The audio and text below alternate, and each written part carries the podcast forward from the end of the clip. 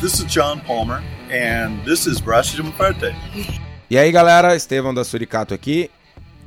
Alô, Henrique Boaventura, e pela primeira vez em muito tempo de programa, provavelmente vamos concordar que ambos gostamos da mesma cerveja.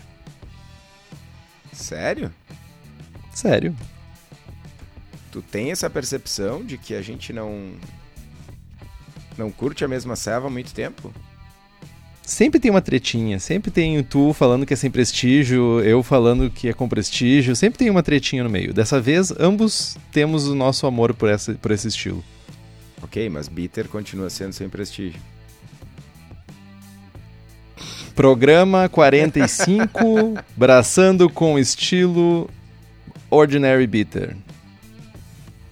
É um estilo massa, meu sem prestígio. Acho que é o, o, ápice da falta de prestígio, mas é um estilo muito massa. Tu realmente acha que Ordinary Bitter é o auge do. A cerveja mais sem prestígio que existe no mundo é uma Ordinary Bitter. O estilo é o mais sem prestígio do mundo. Olha. Certo, arrisco dizer que tá no top 10. Tá? Meu. Porra, top 10 é, tipo... é mais sem prestígio. Fuck. Sério. Quando, quando o estilo ajuda, tu me fica resgatando outros estilos, cara. Mas enfim. Vamos lá, vamos falar sobre o estilo 11A do BJCP, Ordinary Bitter. Né? Bota estilo massa, né, meu? Cevinha leve pro cara tomar várias. Cara tomar no pub. Sem se preocupar.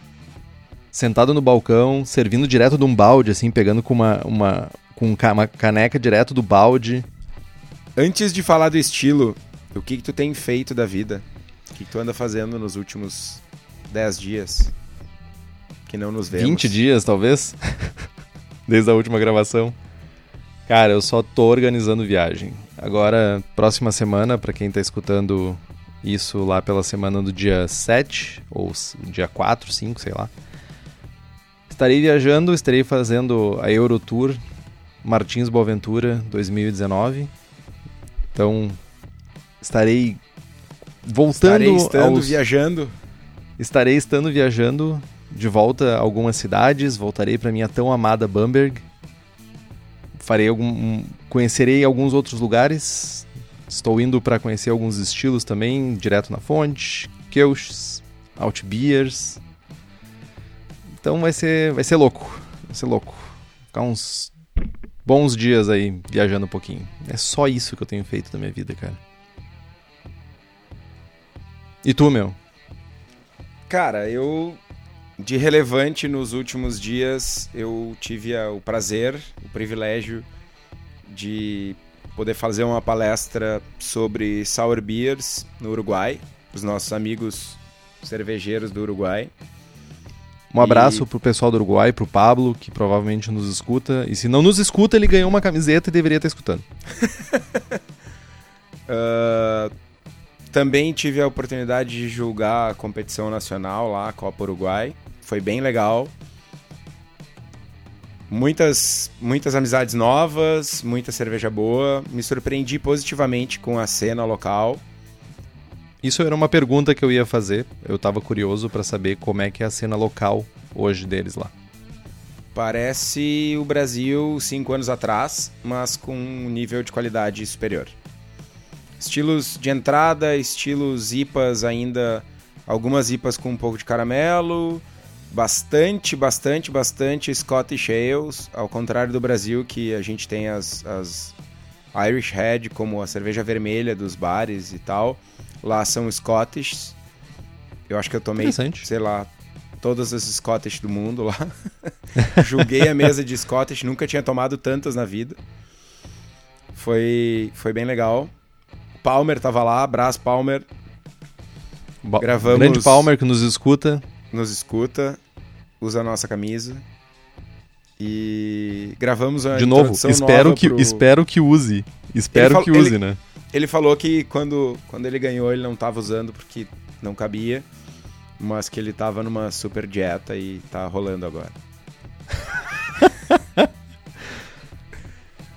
e Gravamos uma introdução nova pro programa. Não tinha muita Honey Ale lá também, cara? Tinha algumas, mas não muitas.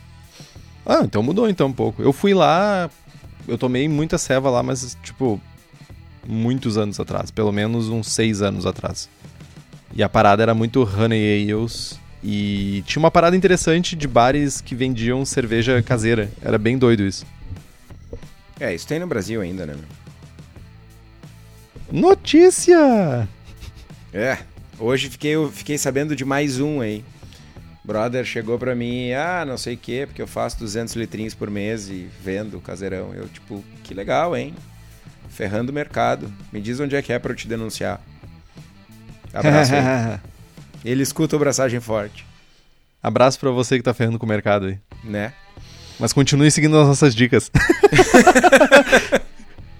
ferre o mercado, mas ferre com qualidade. Pelo menos isso, né, meu? É, ué. Quem disse que não dá pra ferrar com qualidade, né? Ferre com uma coisa boa.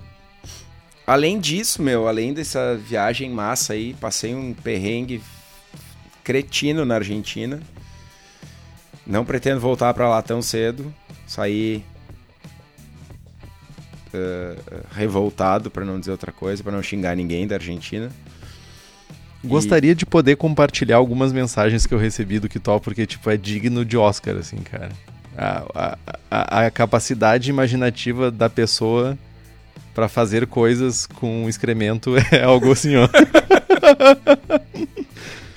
Ah, meu, que, que, bah, que experiência ruim.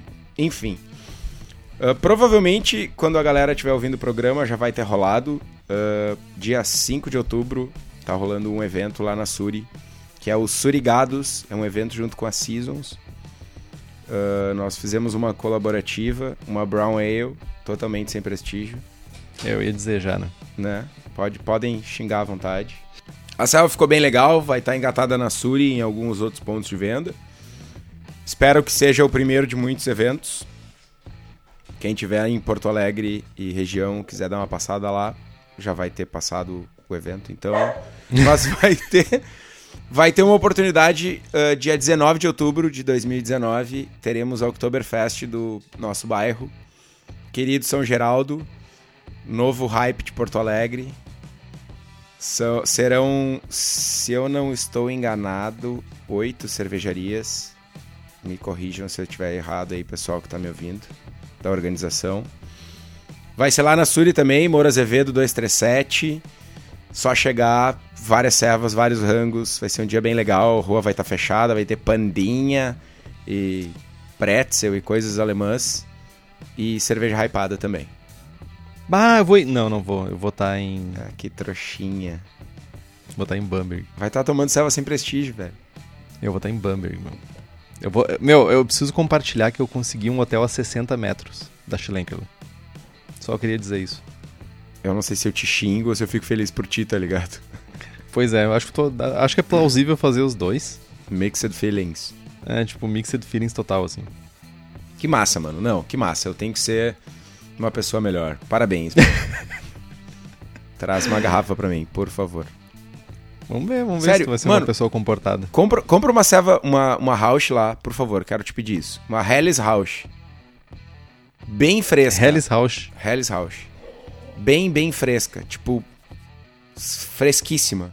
E traz na mala. E, e, tipo, vamos tomar dois dias depois de chegar. Entendi, entendi. Vou Pra eu- pensar sobre. Pra eu ter a experiência de tomar uma house fresca. Porque todos que chegam aqui chegam velhas.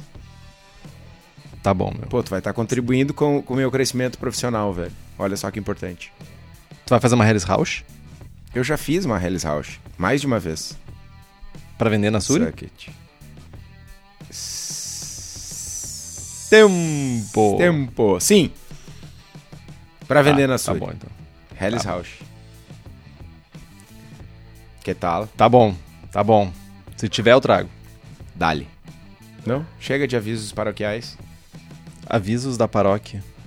Recadinhos da paróquia. Paróquia Abraçagem Forte. Bora?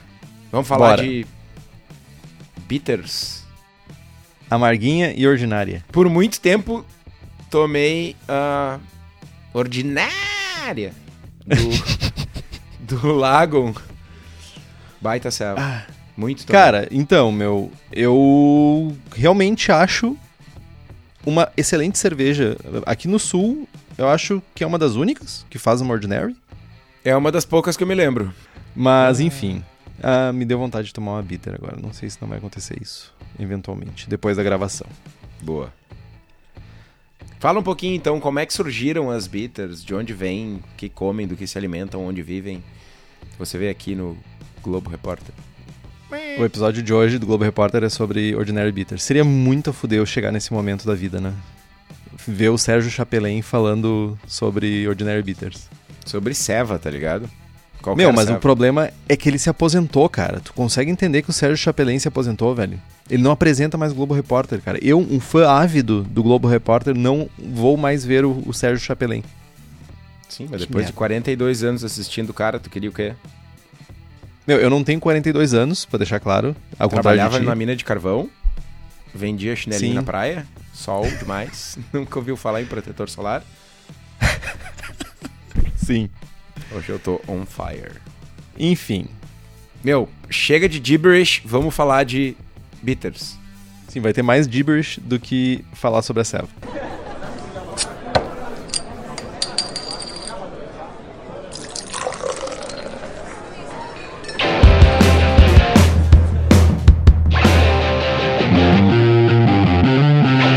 As Ordinary Bitters vieram lá da Inglaterra distante. São produtos, subprodutos da família das bitters inglesas que cresceram a partir das Pale Ale inglesas.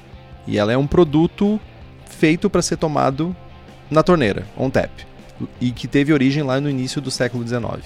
O uso de malt crystal em bitter se popularizou lá por meados do início da Primeira Guerra Mundial, ou seja, a gente está falando lá pelo início dos anos 1910, 1915, e tradicionalmente elas são servidas muito frescas. E por muito frescas a gente está falando de cervejas às vezes com quatro dias de vida entre começar a fermentação e estar sendo servidas. E elas são servidas sem pressão. Elas são servidas ou por gravidade ou por bomba manual, que é aquelas beer machines loucas que fica bombeando a cerveja para dentro do copo. E a temperaturas de adega, que é a grande reclamação, por assim dizer, da galera que toma cerveja em pubs clássicos ingleses, porque hoje em dia os pubs ingleses vendem qualquer cerveja em massa, mas pubs que vendem uh, Royal Real Ales e que vendem Ordinary Bitters vão servir a temperatura de adega. A maior parte das versões engarrafadas ou em barril produzidas no Reino Unido são mais alcoólicas e mais carbonatadas que as versões casks, que são as versões que são vendidas nos pubs ingleses. E geralmente essas versões, as dos pubs ingleses, elas vão ser um pouco menos doces e um pouco mais amargas. Esse guia que a gente segue, que é o guia do BJCP, ele define a versão Real Ale, que é a versão dos pubs, não é a versão que é exportada. Então é importante pensar isso. E tem uma coisa que é muito importante que já, a gente já falou isso em outros episódios sobre outras cervejas também que já existiam no guia de 2008, mas existia uma grande encrenca que era os, os exemplares que chegavam nos Estados Unidos para ser avaliados e que foram criados guias de estilos antigos eram cervejas geralmente oxidadas. Então tu vai ler lá no 2008, no BJCP 2008, e tu vai dizer que caráter caramelo era alto ou que caráter de mel era presente, mas isso eram porque os exemplares eram zoados. Já tinham oxidado no transporte, então leve em consideração 2015 que isso foi reavaliado. Bom, falando em BJCP, o estilo é o 11A e a impressão geral é uma cerveja de densidade baixa, baixo nível de álcool, baixa carbonatação, que fazem dessa cerveja uma cerveja session e fácil de beber. O perfil de malte pode variar em sabor e intensidade, mas nunca deve se sobrepor à impressão geral de amargor. Ela é uma bitter, ela é uma ceva amarga. E a drinkability é um componente que é crítico do estilo, é uma ceva de 3, 4% de álcool, né? Pouco malte, pouco lúpulo, enfim, ela não é algo extrema, ela, ela não traz, ela não carrega um, um caminhão de personalidade, de sabor, de aroma, enfim. A, a- o grande, a grande coisa legal do estilo é que é uma ceva sutil, delicada, leve, né? Tu consegue tomar ela de pints, 1, 2, 3, 14, enfim, né? E sair vivo depois disso. Bem vivo. O aroma, é, a gente tem um aroma de malte que é de moderado a baixo, frequentemente, mas não sempre, com leve caráter de caramelo. O aroma de leve, malte, leve, leve caráter de caramelo. Ainda tem pão, biscoito, bolacha, alguma complexidade de malte tostado também é comum. Um frutado que pode ser de leve a moderado.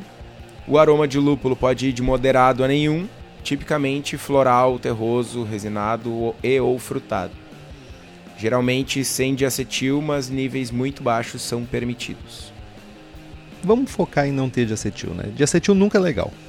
Mas tem algumas, algumas fontes que citam uh, um pouco de diacetil como uma ajuda à drinkability da cerveja, por eh, muitas vezes ela ficar com corpo baixo. Mas vamos não mirar em um corpo baixo e ficar sem diacetil, por favor. Na aparência, cor âmbar claro, a cobre claro, limpidez de boa a brilhante, colarinho de baixo a moderado, de branco a quase branco, e pode ter um pouco colarinho devido à baixa carbonatação. No sabor, ele é realmente bem semelhante ao aroma, mas o amargor é de médio a moderadamente alto, ésteres frutados de moderadamente baixo a moderadamente alto, esses ésteres frutados geralmente com caráter inglês, então a gente está falando de maçã vermelha, frutas vermelhas, mais por esse lado. Sabor de lúpulo tipicamente com características terrosas, resino... de resina, frutado e ou floral, floral de moderado a baixo. De novo, essas características são clássicas de estilos ingleses e de lúpulos ingleses. Perfil de malte é tipicamente pão, biscoito ou levemente tostado. Caramelo ou toffee é de baixo a moderado, mas é opcional, não é requerido no estilo. Então, se você quiser botar, bota, mas não é obrigado a ter para ser um bom exemplar e o equilíbrio é frequentemente para o lado do amargor, embora o amargor não deva tomar totalmente o sabor de malte, ésteres e do lúpulo da cerveja. Geralmente sem diacetil, novamente, embora níveis muito baixos são permitidos. Vamos focar em não ter. Na sensação na boca, a gente tem um corpo baixo a médio baixo, baixa carbonatação, embora, como o Henrique já falou, alguns exemplares engarrafados podem ter uma carbonatação média. Comparando o estilo, alguns produtos, alguns rótulos são produzidos somente com malt pale e são conhecidos como Golden Ales, Summer Ales ou Golden Bitters. E a ênfase está nas adições de amargor, ao contrário, ao contrário das adições agressivas no meio e no final da fervura, como em American Ales. Estatísticas: densidade inicial de 1030 a 1039, FG de 1007 a 1011, IBU de 25 a 35 cor de 8 a 14 SRM e densidade, teor alcoólico de 3.2 a 3.8. Os exemplares comerciais que chegam aqui pra gente mais comumente é a Fuller's Chiswick Bitter ou a Young's Bitter. Hum, lembra de mais uma coisa que chega aqui? Clássica? Não lembro. Pois é, e inclusive essas já estão difíceis de encontrar aqui. Acho que tu só consegue encontrar em free shops e coisas da vida. Tá bem difícil de encontrar Fullers, na real. Essas, pelo menos essas estão difíceis. Procure a sua cervejaria local mais próxima e peça uma Ordinary Bitter. Por favor, cara, Vamos cara, como eu gostaria. a hypar o estilo. Meu, eu, eu, eu vou abrir um comentário. e peça aqui. um bitter. É sério? É sério, eu tô numa campanha forte para fazer uma bitter para botar na eu, eu ia falar depois, mas azar, vou falar agora. Em 2013, eu tive nos Estados Unidos, na Califórnia, e num dos dias a gente foi. A gente estava em San Diego, fomos a escondido no Stone Brewing. Não preciso dizer que Tava eu, minha esposa e mais um casal. Tomamos um foguete infinito, saímos de lá. Conseguiram achar ou tava muito escondido? Tudum. Saímos de lá trançando as pernas e tal. Na passada paramos na Lost Tab e as gurias ficaram dormindo no carro, porque não aguentavam mais. Eu e o Zebu, meu brother, entramos, compramos tipo dois copos, tomamos uma ceva cada um e vazamos, porque não conseguíamos mais. Voltamos pro hotel, tomamos um banho e tá, tamo aqui, nós precisamos sair e tal. Saímos para comer uma pizza, fomos na Pizza Porte. E eu cheguei lá, cara, tinha é um brew pub, muito animal, muita ceva, muito louca, muito massa. 50 torneiras e eu não conseguia ver cerveja na minha frente, cara. Eu não aguentava mais. Eu tava pedindo água já. E eis que surge, parece que acendeu uma luzinha em cima do tap.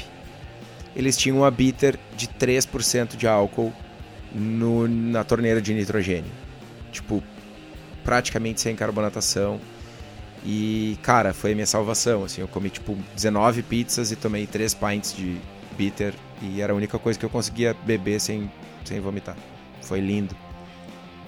Desde Eu então eu sou gostaria- apaixonado pelo estilo. Eu gostaria de comentar algumas coisas. Primeiramente, Zebu. Grande brother Zebu, abraço Zebu. Seja lá quem for Zebu. Segundo ponto, pessoas não bebam e dirijam, por favor. Uh, não estávamos dirigindo. A pessoa estava dormindo no carro de outra pessoa, então vocês roubaram o carro para as pessoas dormirem? Não, tinha um quinto, uma quinta pessoa. ok. Eu só queria comentar sobre isso, mas tipo, não bebam e dirijam, é feio e é crime.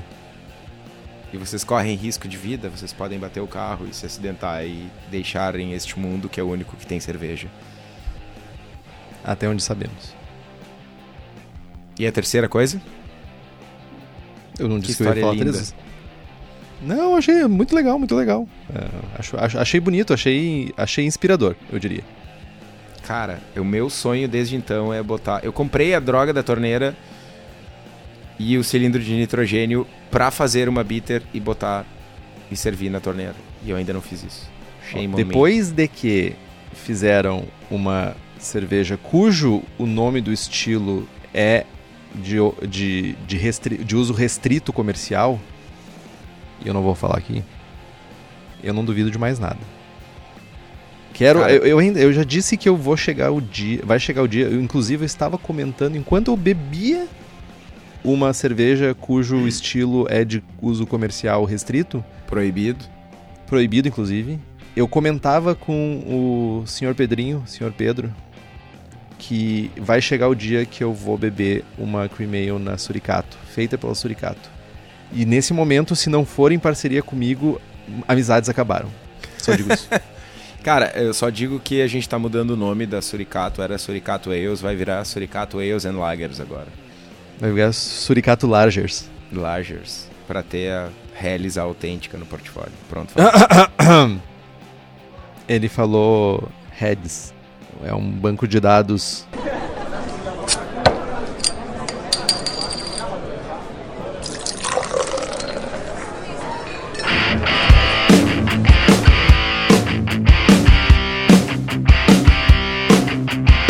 Sabemos agora o que esperar do estilo. Sabemos o que, que o BJCP espera do estilo, o que, que a gente espera quando senta num bar. Sabemos que o Kitó tem um amigo chamado Zebu.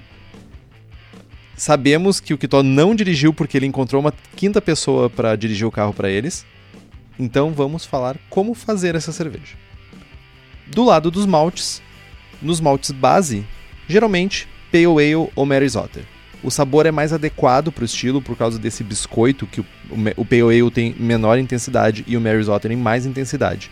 Tu também pode usar Pilsen, mas tu vai precisar de um pouco mais de caráter, então tu vai ter que fazer botar um pouquinho de Munique ou de biscuit para conseguir essa complexidade que tu não vai ter. Se tu for usar, usa pouco, no máximo 10%, de 5 a 10%. Os maltes especiais, apesar de eles não serem obrigatórios, pode ser usado. Então a gente está falando de maltes crystal de 40 a 150 Love Bond e eles vão adicionar um pouquinho mais de corpo e vai complementar o sabor.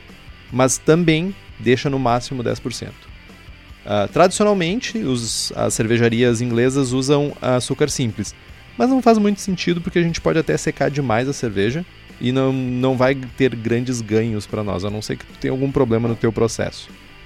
Além disso, tu também pode usar maltes escuros, como Carafa Special 3, para fazer ajuste de cor, mas recomendo fazer adição no Vorlauf para evitar que tu tenha problemas de caráter torrado ou, e que é indesejado nessa cerveja. Falando em maltes, vocês podem adquirir todos esses maltes especiais, Mary's Otter, Crystal, Biscuit, whatever, lá na Cerveja da Casa. Além disso, vocês podem ainda adquirir equipamentos, moinhos, beer maker e tal, porque eles fabricam os próprios equipamentos, equipamentos desenvolvidos por eles.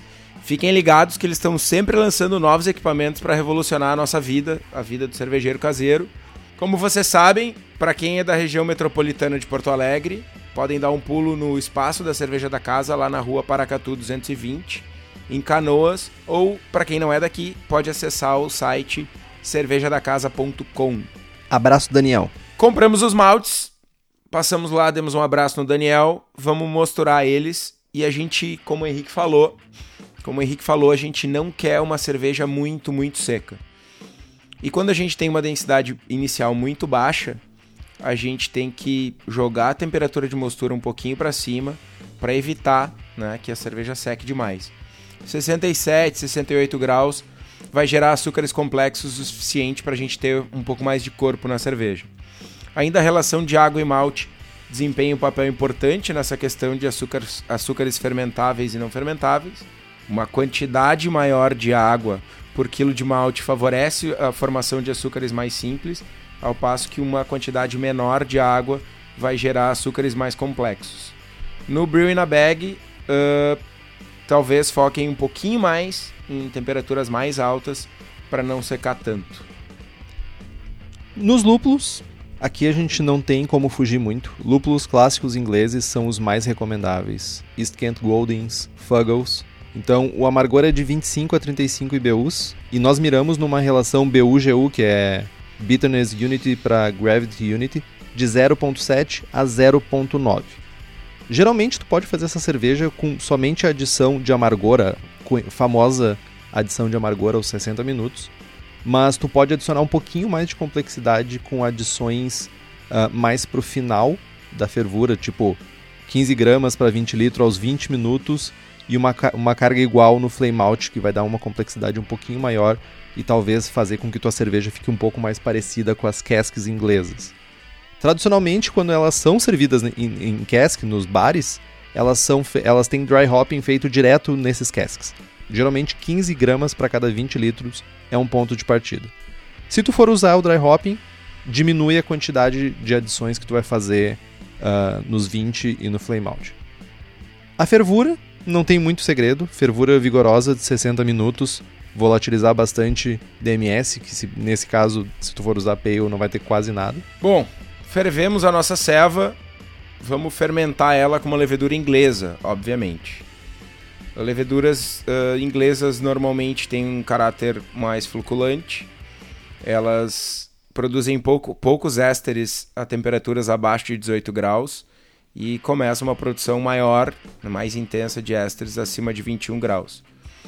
Se a gente mirar no meio dessa faixa aí e deixar subir levemente, pode ser uma opção gera um perfil clássico inglês com nível baixo de acetil e obviamente não esquecer o descanso de acetil, porque apesar de o estilo permitir níveis baixos, a gente não quer absolutamente nada. Um pitch normal de levedura 0.75 milhões por ml por grau plato. A gente pode usar a gente pode usar as leveduras US04 da Fermentes, WLP002 da White Labs, London Ale ou English Ale da Leftech. Né? São opções uh, que vão produzir o caráter de fermentação adequado para o estilo. Falando em Levtech, nossa nova apoiadora, ela está no mercado desde 2016, quando iniciou a propagação de leveduras e trabalha com meios de culturas para controle de qualidade microbiológico que foram desenvolvidos por uma das sócias. A Levtech oferece consultoria em boas práticas de fabricação e controle de qualidade, montagem de laboratório e treinamento de pessoal, além de leveduras para homebrew, nove tipos de Saccharomyces, oito tipos de bactéria, blends e bretas, além de leveduras específicas para cervejaria e serviço de banco de leveduras. Então, se você está buscando uma levedura para fazer a sua Ordinary Bitter, procura a London Ale ou a English Ale da Levtech na sua brew shop de preferência. E no caso, cerveja da casa. Então, na água, apesar daquela grande vontade que você tem de replicar a água de Burton upon Trent, não tem necessidade nenhuma aqui, apesar de historicamente ser uma água utilizada já está mais do que esclarecido que as cervejarias ferviam para diminuir a quantidade de bicarbonato e tudo. Então, águas moles geralmente vão gerar boas ordinary bitters. Se tu quiser fazer algum ajuste na tua água, tua água for muito mole, tu pode fazer uma adição suave de sulfato para gerar uma relação pendendo mais para ele. Então, isso é o máximo que eu faria. Uh, lógico, tentar, ter um 50 ppm de cálcio, 10 uh, ppm de magnésio, mas no máximo ajustar a relação de sulfato. Eu tenho uma adição polêmica ou Polêmica. usada para correção de água. Uh, a gente está falando de uma cerveja que tem um, uma quantidade de malte reduzida, tem uma OG muito baixa e que normalmente vai ficar com um corpo muito baixo. E uma das coisas que a gente tenta fazer ao longo de todo o processo e um dos desafios da cerveja é não deixar ela com um, uma sensação na boca e um caráter aguado. Uma coisa que eu testei e ficou legal foi usar uma quantidade maior de cloretos, trazer um pouco mais do caráter maltado. Enfim, eu compensei com uma adição uh, de amargor maior, né? Eu mirei num amargor no limite superior do estilo e botei e corrigi água com, com cloretos ao invés de sulfato. A percepção de corpo e, e de preenchimento da cerveja não, não foi de uma cerveja aguada. Eu gostei bastante do resultado. Acho que pode ser uma solução se alguém estiver enfrentando esse problema de produzir uma cerveja tão leve e ela ficar com esse caráter aguado, enfim, thin. Interessante. Interessante. Acho, acho uma super plausível. Interessante mesmo. Testaria. Testem aí e nos digam. Digamos. Carbonatação de 1 a 1.5 volumes. Aqui deve ser a maior treta para quem toma essa cerveja e tipo, é realmente a carbonatação é super baixa. Eu inclusive já fiz ela sem carbonatar. Que é mais ou, ou menos ser... um volume que é mais ou menos um volume. Tipo, terminou a fermentação, gelo, uh, só purguei o post-mix uh, e eu não botei ela nem na geladeira. A história eu conto depois de como ela é servida, mas... Muita carbonatação nessa cerveja pode fazer com que ela pareça aguada. Ela é uma cerveja muito leve, como o que tu acabou de explicar. Bom, e falando de serviço, ela mais uma vez é feita para ser servida em temperatura de adega, de 10 a 13 graus. Né? E se for uma, uma época mais fria, que não é possível em todo o Brasil, mas aqui no sul a gente consegue, você pode. Você. Vocês podem inclusive deixar ela fora da geladeira e servir por gravidade. Que é a história que o Henrique vai contar agora. Então, essa é uma parte muito legal desse estilo, que é uh, nos pubs ingleses, essa cerveja, ela inclusive, ela, o caráter de oxidação, leve oxidação, porque é normal que ela seja um pouco oxidada. Como não é servido no CO2, tu não usa o CO2 para expulsar a cerveja, tu precisa deixar um pouco de oxigênio entrar, uma microoxigenação. Então a cerveja ela ganha caráter conforme tu vai servindo ela, que é uma, é uma coisa bem interessante sobre o estilo. Então em casa para tentar replicar isso, o que, que eu fiz? Eu fui lá, fiz a minha Ordinary Bitter, coloquei no post mix, purguei o headspace e simplesmente eu coloquei o, o post mix inclinado em cima da minha geladeira. Aqui, era, se eu não me engano, era um outono ou inverno, mas tipo, tava fazendo frio suficiente para não ficar muito quente a cerveja, não, tá, não pega sol nem nada. E coloquei uma torneira, daquelas de piquenique, com um pedacinho de, de, de mangueira, para ficar bem curto, e comecei a servir a cerveja assim mesmo, direto do post mix, do post mix inclinado, e toda vez que parava, porque vai gerar uma pressão ali dentro porque tu tá tirando líquido e não tá repondo com o espaço com alguma coisa. Eu ia lá e dava uma, uma apertada na, na, na válvula do, do, do CO2 e deixava entrar um pouquinho de oxigênio. E assim ia servindo a cerveja e 20 litros não duraram uma semana aqui. Foi uma experiência muito legal e recomendo tentar replicar em casa. Não vai ficar, tipo, a cerveja gera o mínimo de espuma, assim, tipo, vai ter uma, um colarinho bem pequeno. Mas ela é uma cerveja super boa para tomar essa temperatura, sabe? E eu acho que se ela fosse efervescente, se ela tivesse uma carbonatação, carbonatação alta, perderia muito desse prazer de tomar ela, sabe? Cara, sem querer patifar muito na tua história, mas isso é tipo tu fazer uma American Light Lager em casa e botar no sol para reproduzir o skunk da Heineken. Ah, tu patifou minha história, na real. Né? Tipo, eu, não, eu não patifei tua história com o Zebu lá, né, meu? Tomar no cu, velho. Foi mal, meu. Porra, meu. Alcoólatra de merda, bebendo, dirigindo bêbado ainda fica, tipo, patifando minha história boa aqui, minha história meu, bonita, velho. Meus amigos são, os apelidos dos meus amigos são todos os apelidos de animais. É o Zebu, o Lobo. Que legal, cara. Acho que fico feliz, cara. Vamos pro inferno, vocês tudo, velho. Fala dos, des- dos desafios de fazer essa merda, então. Bom, o primeiro desafio é usar CO2 para tirar a cerveja do post Ai, ao invés de fazer que nem o Henrique, que não, não quer economizar CO2. Ah, bom, além disso, faz, não fazer uma cerveja aguada, né? É um dos principais desafios, é fazer uma cerveja que tenha, que seja ah, leve, fácil de tomar, mas que não seja aguada. E isso está muito ligado ao segundo desafio, que é não fazer uma cerveja sem vida, né? Ela tem que ter, ela tem que ser leve, tem que ter uma drinkability alta, mas ela não pode ser xoxa, né? Uma coisa sem gosto, sem Nossa. sabor. Xoxa. Fazia bastante tempo que eu não via essa palavra. Xoxa. Xoxa.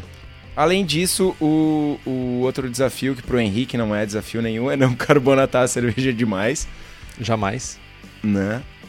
É, no teu caso é porque tu não usa CO2, né? Mas enfim. Eu posso carbonatar com oxi- com oxigênio. Uh, não carbonatar a cerveja demais, é- é, a carbonatação excessiva pode sim uh, estragar a experiência. né?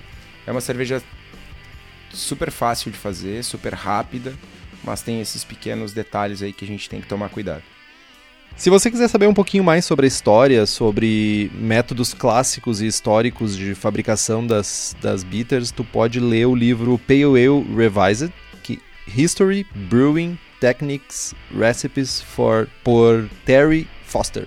É um livro da série de livros sobre estilos da Brewers Publications. É um livro da, da- sobre estilos, cada estilo tem um livro da Brewers Publications, então vale a pena ter em casa Eu acho que é isso, né, meu? estilo super straightforward, na real, né? Tipo, um estilo que ele não tem grandes complexidades de malte. Tu tem que ter uma boa fermentação. Tu tem que ter uma boa uma um bom uso do teu lúpulo para ele aparecer, mas para ele não tomar conta demais, ela não pode ser muito caramelo e ela tem que ser uma cerveja para ser tomada de litro. Cara, Como na série Peaky Blinders, tipo, pegar um balde de cerveja e ficar puxando caneca de dentro do balde. Essa ceva é uma ceva pra tu fazer no sábado e beber no outro. É isso aí mesmo, certamente. Vamos falar das receitas então? Bora! Bora falar.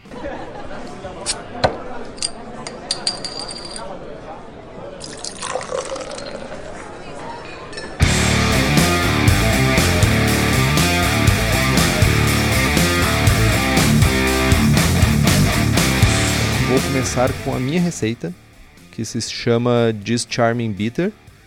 Ah, todas as minhas receitas de cerveja inglesas geralmente têm alguma referência a músicas dos, dos Smiths, então se você é fã, deve ter pego a referência. O Kitó ficou boiando. Mas vamos lá, a minha densidade inicial é de 1034, a minha FG é de 1010, a cor estimada é de 20 EBC, o IBU estimado é de 34, eu miro no, realmente no amargor mais alto. Ah, o grist é composto de 88% de malte Merisotter, 10% de malte Crystal 40 Love Bond e 2% de Dark Crystal. É difícil de encontrar hoje em dia, mas se tu encontrar é bem legal. Isso é da. Esse mal- malte é da Brias, né? É da Brice. Tipo, não faz um tempinho que eu não encontro ele, mas o caráter que ele traz pra cerveja é bem legal. Se tu encontrar, usa. Se tu não encontrar, tu pode aumentar um pouco. Pegar talvez esses 2% de algum caramelo um pouco mais escuro. Tipo, 100 Love Bone, alguma coisa assim, pra complementar a cor. Os lúpulos, eu tenho uma adição de East Kent Goldings aos 60 minutos, de 23 IBUs. Aos 30 minutos eu adiciono mais 9 IBUs de East Kent Goldings. E ao... quando eu desligo o fogo, mais 12, 2 IBUs de East Kent Goldings. Faço uma mostura de 67 graus por 75 minutos, lembrando que o meu método é brew bag. Então tu pode... O meu equipamento funciona bem a essa temperatura, mas talvez no teu equipamento tu precise aumentar um pouquinho. E faço um mash out por 15 minutos ali a 76 graus. Eu fermento com S04 da Fermentes ou com WLP002, ah, sabendo que não, é, não são equivalentes, mas eu tenho resultados bons com ambas as leveduras. Eu começo a fermentação a 18 graus e deixo subir até 20 graus com a temperatura da fermentação mesmo. No quarto final da fermentação, eu aumento mais 3 graus a temperatura e mantenho para fazer um descanso de acetil. Não faço crash.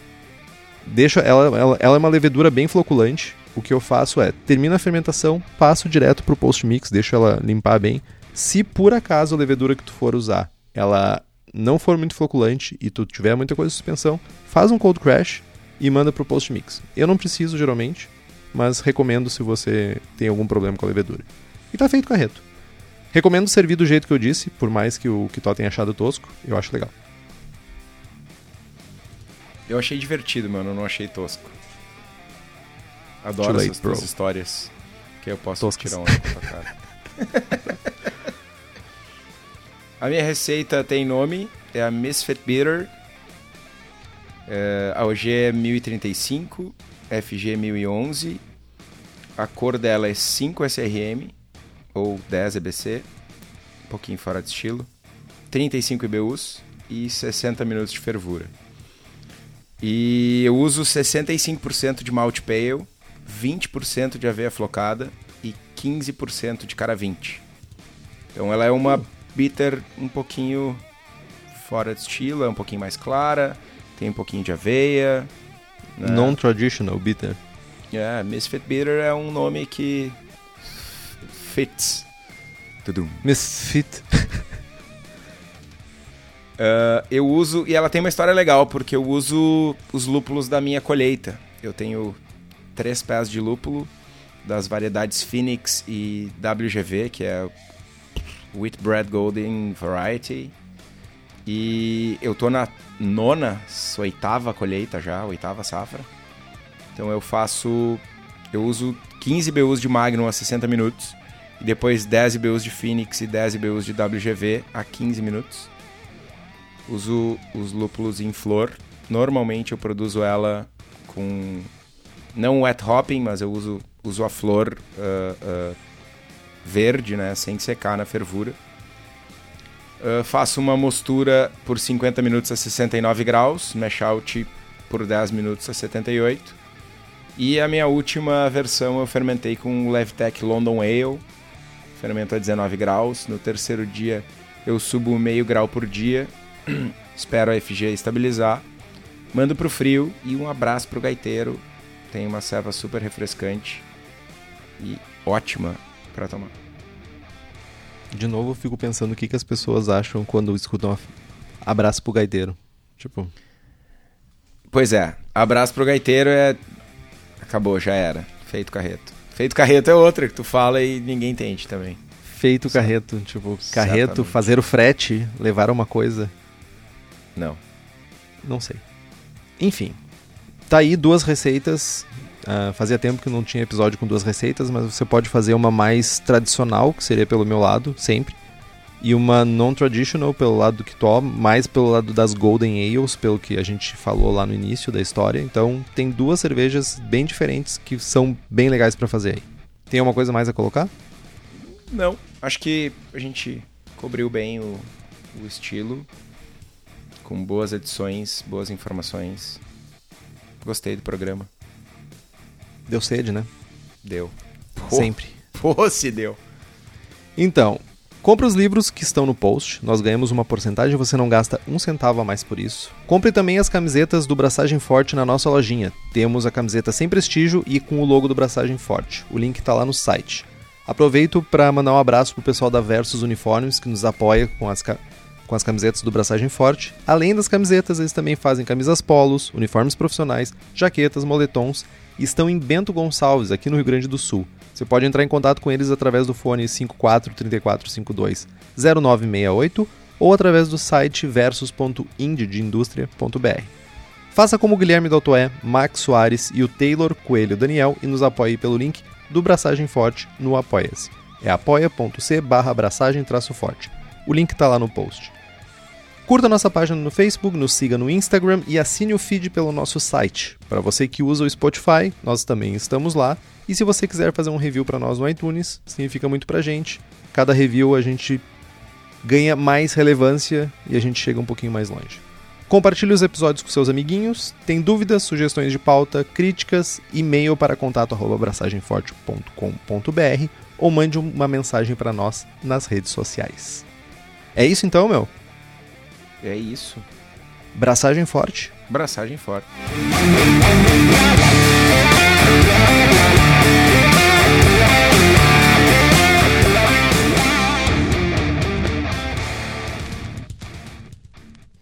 De ordinário. Das, de, de, amarga e ordinária.